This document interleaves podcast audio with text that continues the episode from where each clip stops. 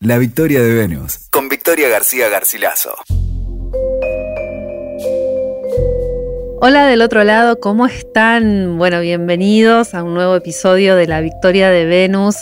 Hoy en un día, en una semana, en un mes súper especial vamos a abordar la temática feminista, como se debe, como se merece, para lo cual tengo una invitada que hace rato quería tener, porque, bueno, la idea un poco del canal en sí es conectarnos con el arte también, y para eso convoqué, invité a Eugenia Viña, ella es profesora universitaria en filosofía, especialista en estética, crítica de arte, artista visual y directora de MAF, Escuela de Filosofía y Arte. Bueno, Eugenia, primero bienvenida a mi canal en un día tan especial. Muchas gracias, Vicky. Es un placer enorme para mí estar acá compartiendo este espacio con vos y con todos los oyentes. Bueno, gracias, gracias por estar. Y bueno, mm, un poco la idea de, esta, de, este espacio, de esta charla, era que pudiéramos compartir em, un recorrido, quizás por los momentos más importantes de la pintura en relación a las mujeres que han hecho historia en lo que tiene que ver con la construcción del movimiento, el pensamiento y hasta me animaría ya a preguntarte si hay una estética feminista, ¿no?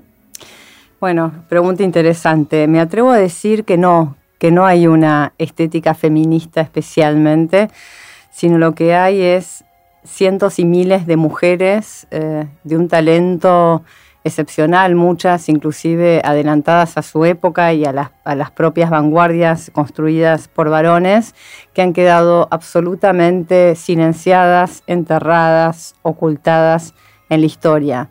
Mujeres eh, desde el Renacimiento eh, en Italia, pasando luego, bueno, eh, por Holanda, etcétera, que luchaban contra viento y marea, quiero decir, por supuesto no tenían acceso a los estudios, a la academia, al dibujo con modelo, que era la forma primordial para aprender composición, línea y color, tenían que ir encorsetadas a a los estudios, tenían que disfrazarse de varones, tenían que esconderse atrás de las cortinas para poder aprender algunas clases y cuestiones técnicas.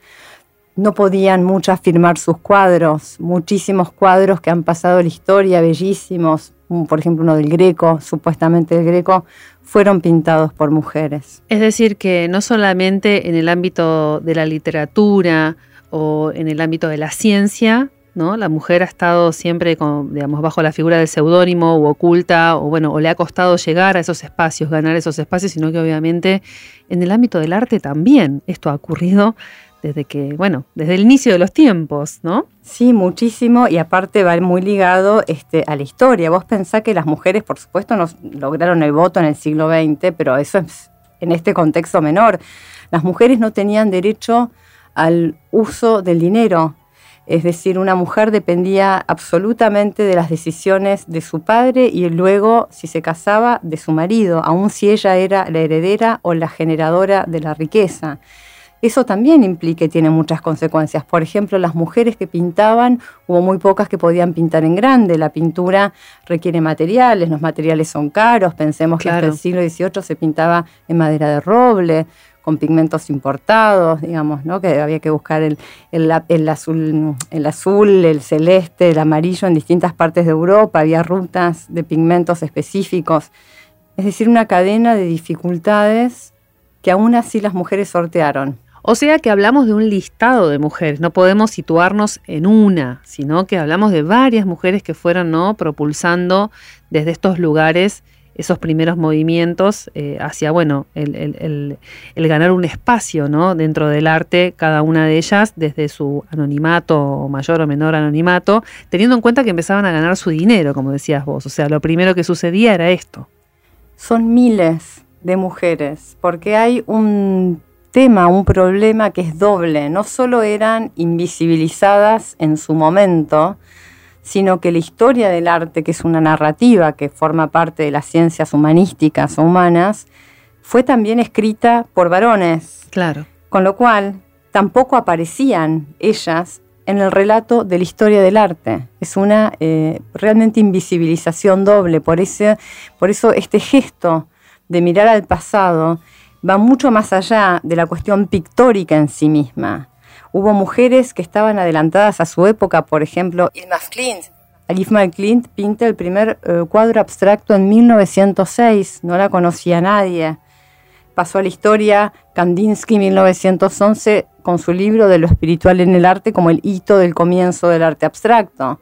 Pero bueno, así hay muchísimas historias de mujeres que ya tenían un corpus, que ya tenían una carrera, que ya eran inclusive demandadas y muchas se hicieron ricas, pero que eran absolutamente negadas, silenciadas o por ejemplo sometidas. Fede Galicia, que era una artista muy conocida, era tan talentosa, escuché esto, el machismo, que no creían que sus cuadros eran pintados por ella. Entonces muchas veces le exigían que pinte en plazas de forma pública con sus asistentes mujeres para demostrar que ella era la autora de esos cuadros. Claro, es que sí. Eso ha pasado en muchas eh, ocasiones, ha pasado también con escritoras.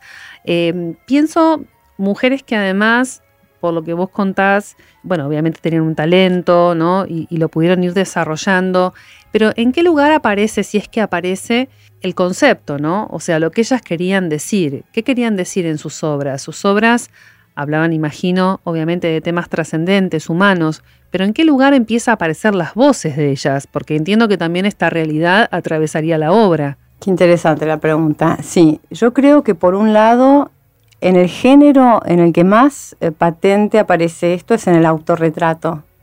Estas mujeres han dejado autorretratos maravillosos mirando a cámara, mirando al espectador del siglo XV, XVI, XVII, con sus vestidos y sus paletas y sus pinturas, ¿no? como reafirmando su identidad en esa escena de mujeres pintoras.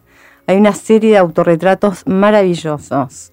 Dicho esto, lo que también hacían ellas con una maestría excepcional, que también tiene que ver con los pliegues y las dinámicas históricas, porque también muchos pintores varones lo tenían que hacer, era eh, someterse de alguna forma al género y no era tanto el en qué, en qué es, digamos, qué es lo que pintaban, sino cómo, en el estilo particular.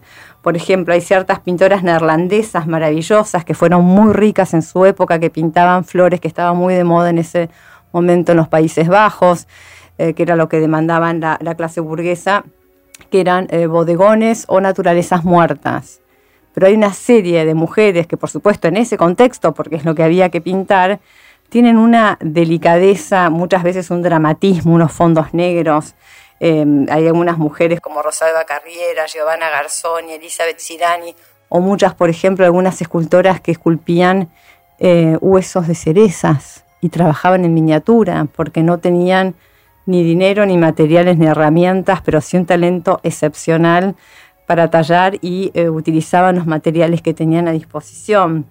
Qué eh, maravilla, ¿no? Porque aparte son todos elementos, ¿no? Del universo femenino, ¿no? De lo simbólico. La flor, ¿no? La flor, la naturaleza, la flor, vinculada además con la oscuridad o con atmósferas de sufrimiento o de melancolía, ¿no? Eh, como algo que no puede expresarse, que no puede abrirse, que se abre a través de la pintura, o esto que vos estás diciendo de la cereza, que también es como, digo, es una fruta que está vinculada también al placer, ¿no? Como un poco como la manzana o la misma fruta de la pasión, ¿no? El maracuyá.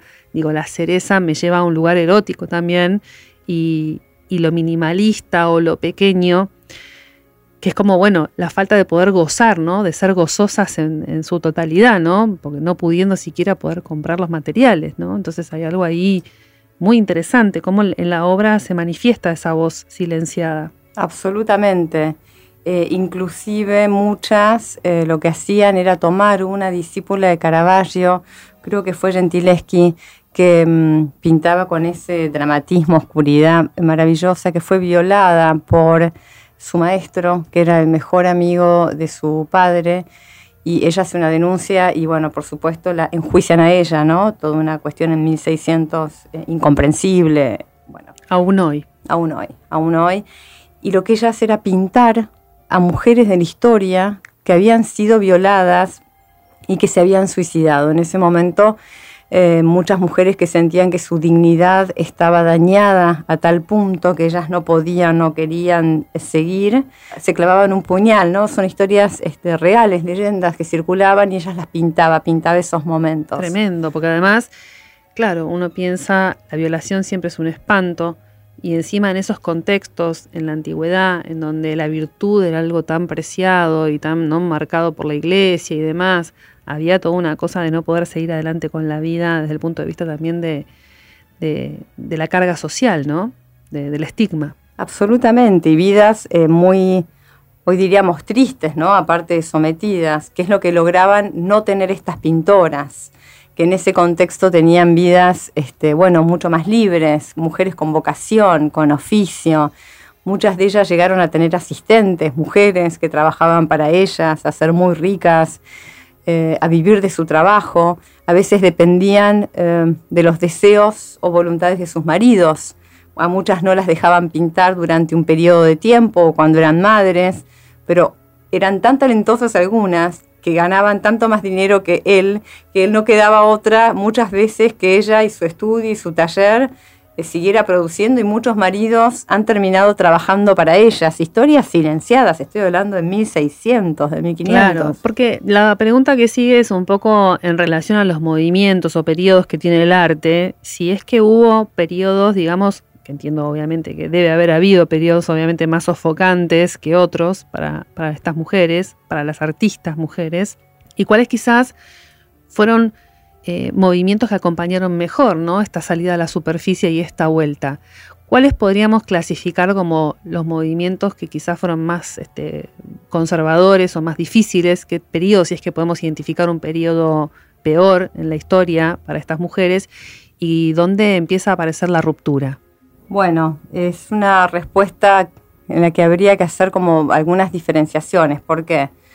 Porque como hasta el siglo XIX eh, barra 20, las mujeres no tenían derechos civiles, etcétera, digamos, la situación de las mujeres era de un sometimiento, a no ser cuando lograban zafar de alguna manera con mecanismos de extremo talento o lo que fuera. Pero, por ejemplo, el caso de la artista francesa súper conocida, Camille Claudel. Camille Claudel, una mujer hermosa, de un talento excepcional, autora de casi todas las mejores obras, La Puerta del Infierno, que ha firmado Rodin Camille Claudel pasa la historia, y estamos hablando de fines de 1800, principios de 1900, pasa la historia como la amante de Rodin. Sí. No solo que pasa la historia como la amante de Rodin, el talento de Camille Claudel era excepcional. Excepcional. Recordemos que era escultora, para quienes no la conocen. Sí, claro. Era escultora. Trabajaba mucho con mármol. Sí. Eh, esculpía en mármol. Eh, primero muchas veces eh, fundía, ¿no? Hacía como una especie de matriz o de molde en yeso eh, y luego lo pasaba a agua cobre. O Yo he visto obras de ella en el Museo de Robin allá en, Francia y, son maravillosas las obras de ella. Casi toda la casa de Rodin está con obras de ella. ¿En serio? Y sí, hay muchísimo de ella, muchísimo material. Qué bueno, me alegro. Ahora, ella después también pasa la historia como la que enloqueció. Bueno, ese es el punto. loca. Ese es el punto.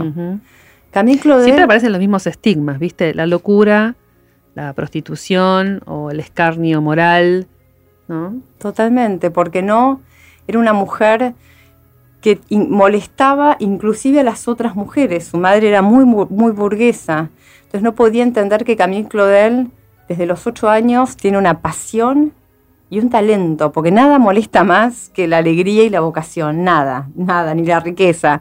Entonces veía una chica de 8 años, 9, 10, que mientras ella conversaba con su hija en la cocina, las habladoras, les decía Camille Claudel, ella estaba alucinada con sus, iba a buscar barro por el Sena y estaba construyendo y estaba en su mundo. Era tan excepcional que, bueno, pasó a la historia, no se casó, fue el amante de Rodin, él estaba casado con otra mujer, 15 años, fue la amante de Rodin, hasta que finalmente él la deja. Eh, también circula una versión de que ella sufre, ella aborta, ella se queda embarazada, que él la obliga a abortar, y ella colapsa, emocionalmente colapsa, como colapsaría cualquier persona. Él la deja por otra mujer. Eh, Camille Claudel tenía en ese momento aproximadamente 35, él la vuelve a dejar por otra modelo de 25, después de 10, 15 años. Ella pasa por un aborto, tiene una crisis emocional y aprovecha en ese momento y mandan Eh, la mandan con, de sorpresa, ella estaba encerrada en su casa, de duelo, con tres enfermeros de noche, tipo 4 de la mañana, con chalecos de fuerza y la encierran. 30 años estuvo encerrada. Camille Claudel no estaba loca. Las cartas que escribe Camille Claudel desde el manicomio o neuropsiquiátrico, eh, donde ella la, encierran, es de una lucidez absoluta, sabe todo. Sabe quién le robó su obra, sabe quién construyó sus esculturas, da nombres, eh, da explicaciones de cómo, cómo funcionaba ese momento el circuito de las artes, de las artes visuales, quiénes la querían presa, encerrada, por qué, pedía gritos que la liberen, no sucedió nunca. Y bueno, y tuvo una salud de roble, pobre que soportó 30 años allí. Pero bueno, en ese sentido, ¿qué es peor, no? Y mm, más allá de estas historias, que uno puede encontrar muchas, mm, artistas eh, atravesadas por su tiempo y, bueno, golpeadas también por su época, em, podemos pensar ya en un movimiento, movimientos que, digamos, que hayan eh, traccionado de alguna manera la llegada del feminismo al arte. Hay movimientos más modernos que surgieron luego y que, digamos, eh, fueron más disruptivos y ya de una manera más colectiva plantaron algo en el escenario artístico mundial. Sí, eh, están en Chile, en México, también en Nueva York. Eh, en México, em, Magalí Lara, Mónica Mayer y Maris Bustamante, mujeres que empezaron a trabajar con la maternidad, con, digamos, el objetivo era desencializar a través de la performance o desnaturalizar el concepto de maternidad, que era algo en la década del 70, era algo que se empezaba a deconstruir, el rol de la mujer seguía estando muy ligada a lo biológico. Claro, aparecía también la pastilla anticonceptiva, ¿no? que fue también un quiebre por esos años. Absolutamente, la sexualidad libre, la posibilidad de, eh, bueno, los derechos de la mujer que empiezan a ser por lo menos este, empiezan a existir, más allá de si eran, eh, digamos, la, colonización y el patriarcado seguía, o como sigue a veces, muchas veces circulando, pero ya las mujeres tenían herramientas y es interesante que aparece el cuerpo ahí, ¿no? Sí. La performance, instalaciones, salir a la calle. El cuerpo y aparecen además temáticas dentro del arte, por lo que vos me decís, que son propias del universo femenino, ¿no? Y no patriarcal. Digo, plantear la cuestión de la maternidad es algo que no, digamos, tiene que ver con nosotras, con lo que nos pasa a nosotros con eso, ¿no? Absolutamente. Y desencializarla, es decir, desnaturalizarla, no, no, no ligar a la mujer exclusivamente a ese camino. Que bueno, es algo que también el arte ha instalado, ¿no? Dentro de los discursos hegemónicos. A partir, obviamente, ya nos iríamos un poco de tema, pero tiene que ver también eh, con el arte religioso y dónde se ubica, ¿no? A la mujer a lo largo de los años en ese sentido, ¿no? Sí, absolutamente, absolutamente lo mismo pasó en Brasil, hubo un movimiento muy interesante, Elijah Clark, etcétera, que también mujeres, aparte, artistas integrales, muchas veces arquitectas, performers, actrices, ¿no? Como que ya ni siquiera la categoría de artista visual o de pintora les quedaba. Bastaba. No, no alcanzaba. más prolíficas, exploradoras, ¿no? Eh, quizás ahí como más curiosas. Y, y, aparte cruzando otros diálogos, que eso también es algo muy femenino, ¿no? Meter, como digo yo, en el caldero distintos elementos y buscar una fórmula, ¿no? Una pócima que nos identifique, ¿no? Que es un poco, digamos, tomando un poco de distintos universos y lugares. Absolutamente. Y donde sí hubo un movimiento donde las mujeres pisaron muy fuerte fue en Rusia, en la revolución bolchevique. Vos sabés que en la revolución bolchevique, por ejemplo, Popova, que era grosa, que estaba con Malevich. ¿Quién era? Liubu Popova era una mujer que de vuelta, podemos decir constructivista, suprematista, le queda chico todo, diseñadora, diseñadora textil, pintora, escritora, poeta, eh, performer, un talento excepcional, pero Rusia en el 17, en la revolución bolchevique, logra para las mujeres, las mujeres tienen un protagonismo absoluto en las artes, en las calles, van al frente. En la política. En la política y pelean por sus derechos.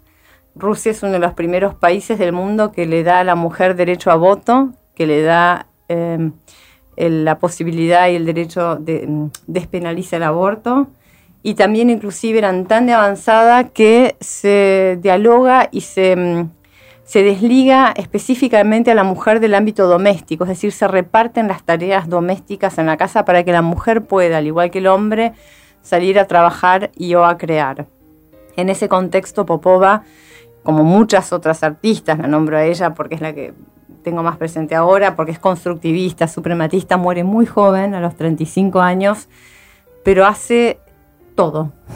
Tiene una vida eh, heroica, diría. Una mujer que se animó a hacer todo, a transitar por todos los caminos, escultora, pintora, diseñadora, textil, em, expositora, estudia, viaja, se forma, cuando hay que encerrarse a pintar en el estudio lo hace, cuando le parece que es revolucionario salir del caballete para ir a la calle, también lo hace, es decir, que va siguiendo su ideología, su política eh, y construyendo absolutamente una forma honesta y genuina en pos de sus ideales, ¿no? una, como una artista absoluta en todo sentido, en su vida, en su obra y de un talento excepcional.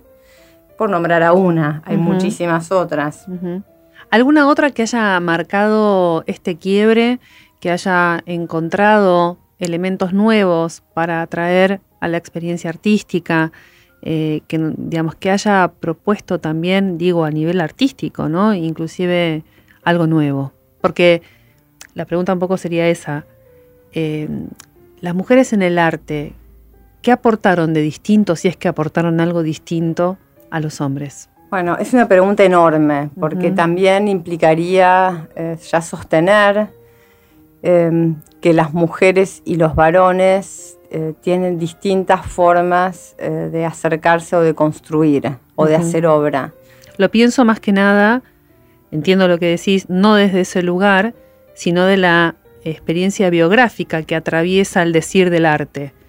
O sea, eh, pienso que uno expresa en, la pintura, en la escultura, siempre algo de lo biográfico, de lo que le está pasando y lo atraviesa y lo conmueve.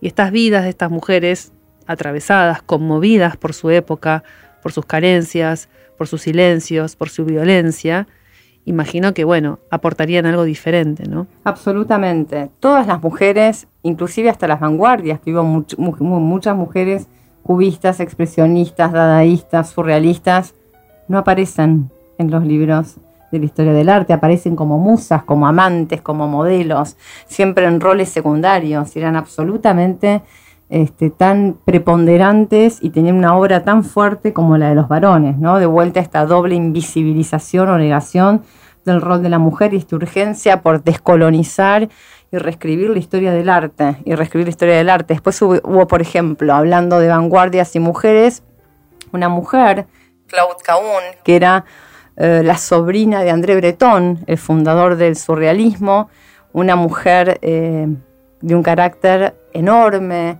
eh, con un aspecto andrógino y con una eh, polenta y una fuerza desde chica gigantesca, eh, que viene de una familia muy acomodada, francesa, pero de tradición inglesa. Ella la educan en, en colegios ingleses donde sufre bullying muy fuerte desde chica, porque es muy flaquita, porque se corta el pelo, como ellos decían, como un varón, porque camina, decían, como un varón. Esta mujer va una vez eh, que supera un periodo pequeño de depresión, sale con todo al ámbito del arte y va, por ejemplo, a levantar las banderas del travestismo en el arte, ¿no? de cómo el arte es andrógino, cómo ella tiene el derecho a la androginia, cómo el cuerpo tiene el derecho, la identidad es un derecho y la obra también es un derecho. Y fue absolutamente genial como fotógrafa, como pintora y en su vida. Es decir, que un elemento que uno puede ver de interesante, ¿no? De aquello que han aportado, tiene que ver justamente, me parece esto, ¿no? Sobre todo muy interesante. La intervención de estas mujeres en el arte trae al arte, ¿no es cierto?, temáticas de, de lo femenino que el arte no contemplaba. Entonces, justamente no se reproducen a sí mismas, digo, con todo respeto por las, por las majas desnudas, pero no se reproducen a sí mismas en contextos idílicos, se reproducen a sí mismas en contextos eh, dramáticos, eh, en contextos perturbadores. ¿no? estos retratos o simplemente cuestionando digamos este, la propia figura ¿no? que se ha construido eh, hegemónicamente, por decirlo de alguna manera, en el arte también sobre lo femenino y, sobre el rol de la mujer, ¿no? Esto de la maternidad, el travestismo. O sea, eso me parece sumamente interesante, ¿no? Como que la intervención de la mujer en el arte trae efectivamente una nueva mirada sobre lo, femenino. Absolutamente, y como casi todo lo femenino, me atrevo a decir, en las mujeres sucede que cuando son eh, muy valientes en su gesto en relación al desarrollo de su obra, lo son también en su vida porque no les quedaba otra. Un tipo podía ser más tranquilo, más conservador. Una mujer que quería ser artista, pero a ver, hay una anécdota de Leonora Carrington, estamos hablando del siglo XX, que era amada, adorada, idolatrada, deseada por todos los hombres surrealistas. Ella, una pintora absolutamente genial, y pasó a la historia en los libros por una anécdota en que miró en un momento en Barcelona, que estaban todos en un estudio, la manda a comprar cigarrillos y ella le dice, si vos querés cigarrillos, anda a comprárselos vos. Anda a comprártelos vos. Digo, mirá la historia 1950. No hace tanto. A ver, a ver. No hace tanto. A ver, que mm. también la encierran, pobre. Eh, pero sí, lo que, lo que vos decías, y volviendo a ese punto, a las mujeres era una lucha doble. No era una lucha solo en su estudio, con su obra eh, y todo lo que implica desarrollar un cuerpo de obra, investigar, estudiar, profundizar, aprender, aprender técnicas, dedicarle tiempo, energía, dinero a los materiales, comprometerse, después lograr entrar en el circuito de las artes visuales, sino que eso iba acompañada con un montón de barreras en su vida cotidiana que tenían que sortear, casarse o no, depender económicamente o no de otra persona, poder o no estudiar. Las mujeres no podían entrar a academias de artes hasta prácticamente 1900, firmar sus obras. Es decir, que exigía una fuerza y un apasionamiento total, que por supuesto lograron y que por supuesto hicieron, ¿no? Porque así, así es el mundo de las mujeres. Y en la mm, actualidad, si pudiéramos situarnos en, hoy, ¿no? En, el día de hoy, eh, ¿Cómo ves vos el, movimiento eh, feminista en relación al arte? ¿Qué está pasando? ¿Qué, percibís? ¿Qué palpitás? ¿Por dónde estamos yendo? Bueno, hay un gran movimiento. Eh, en Brasil hay una mujer muy interesante que es Sueli Rolnik, una psicoanalista y ensayista, eh, que habla de las micropolíticas y esquizoanálisis de la economía del deseo y tiene un concepto que es muy interesante porque es muy pertinente. Ella habla de cómo el patriarcado y el discurso patriarcal no solo nos ahoga o funciona a nivel consciente, sino a nivel inconsciente. Tenemos que descolonizar el inconsciente, las mujeres también tenemos que descolonizar el inconsciente. Ha sido tan fuerte y tantos siglos de sometimiento, de falta de derechos, que inclusive nosotras mismas no tenemos este, muchas veces la conciencia o la intuición necesaria como decía Spinoza, ¿por qué luchan los hombres por su servidumbre como si fuese su libertad? ¿no? ¿Dónde está el borde? ¿Dónde estamos? ¿Qué queremos realmente? Y esta mujer, por ejemplo, por nombrar alguna eh, latinoamericana, es absolutamente necesaria. Ella está repensando las economías del deseo, el rol de la mujer, la descolonización del inconsciente, la reescritura de la historia, eh, por nombrar alguna. Claro, porque además es interesantísimo pensar esto, la descolonización del inconsciente, porque el inconsciente también ha sido colonizado. Las capas más profundas, filogenéticamente, mm. los cuerpos, los hábitos. Muchas veces en la historia del arte eran las propias mujeres que no querían, como la madre de Camille Claudel. Que ella se dedicara, ¿no? Porque es un espejo tremendo. ¿Qué hago yo? ¿Qué hice yo? Estuve encerrada, como decía Virginia Woolf, cortando grasa en la cocina encerrada, mientras otros escriben, estudian, viven, toman café, toman eh, whisky en el bar, escribiendo poesía. ¿No? Es un espejo tremendo para las propias mujeres, que no es fácil tampoco. Que bueno, ahora con este concepto de sororidad y con un montón de trabajo, ¿no? Porque implica mucho trabajo. Y mucho amor, y mucho amor. Y mucho amor. Y bueno, evidentemente hay una cadena de, cientos, de miles de mujeres que a lo largo de la historia han hecho su aporte, han, han trabajado de manera más o menos consciente para que se visibilicen estas cuestiones en el arte también. Un espacio que también hay que decir muchas veces ha caído bajo el, yugo, de, la mirada patriarcal y como estamos contándoles, está atravesado por su tiempo y no solo a nivel eh, político, a nivel filosófico, a nivel moral. El arte es, un reflejo, ¿no? También de cada época.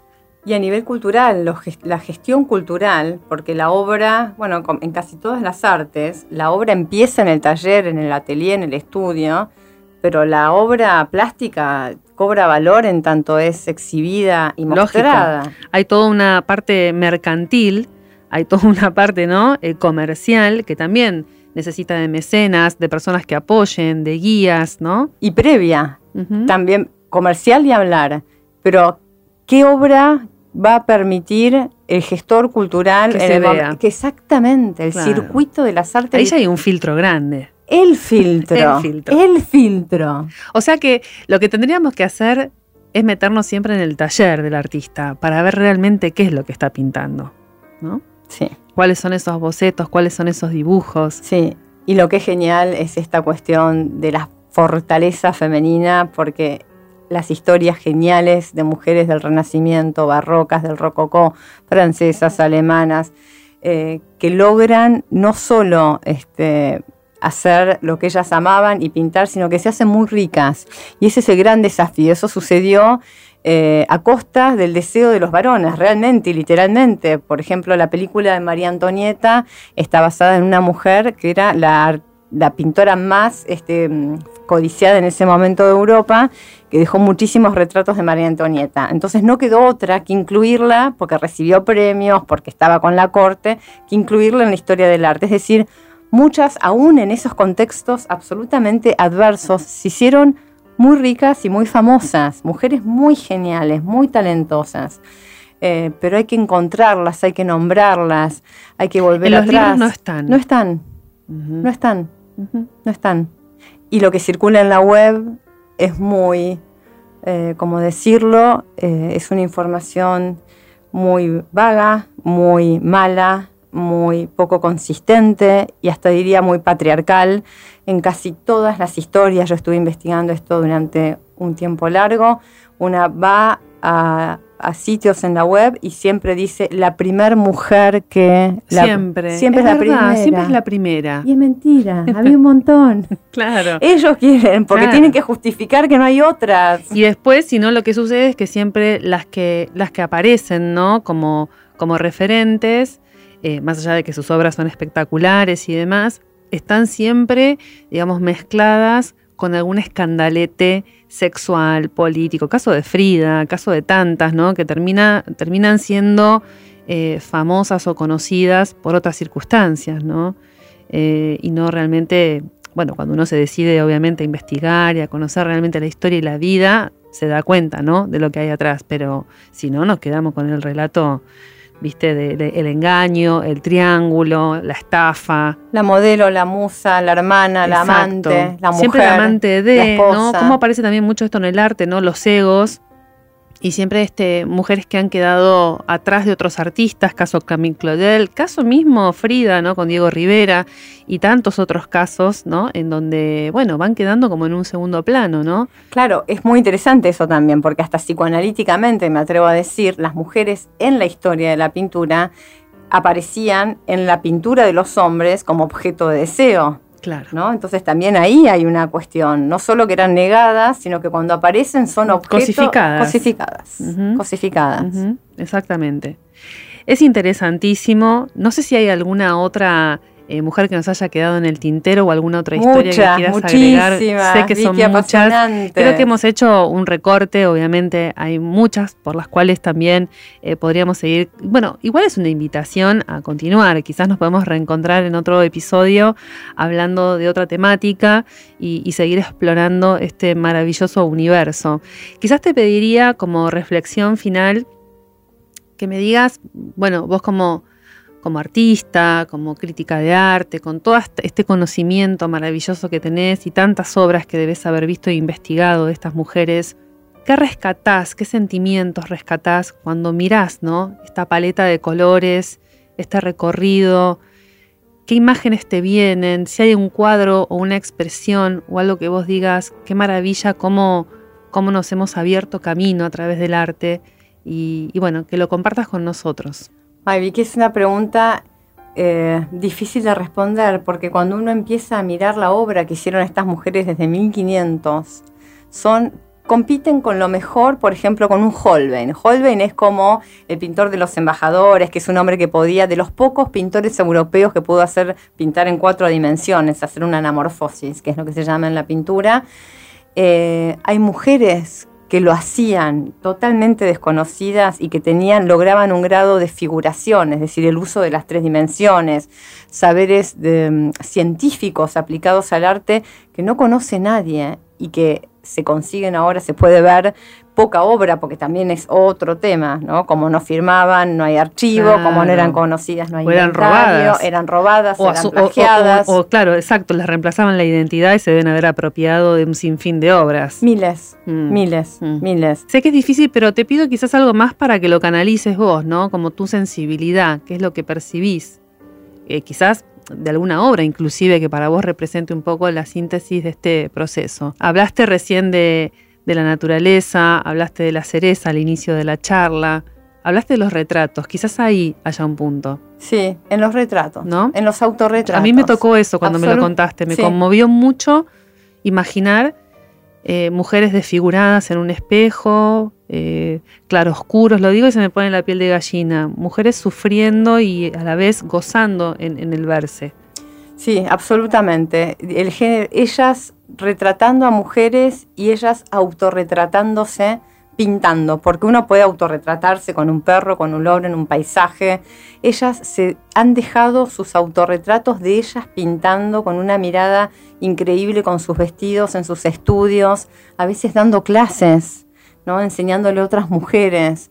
Y la plasticidad de esas pinturas, el talento de esas mujeres que lo repito una y otra vez porque no tenían acceso a la educación.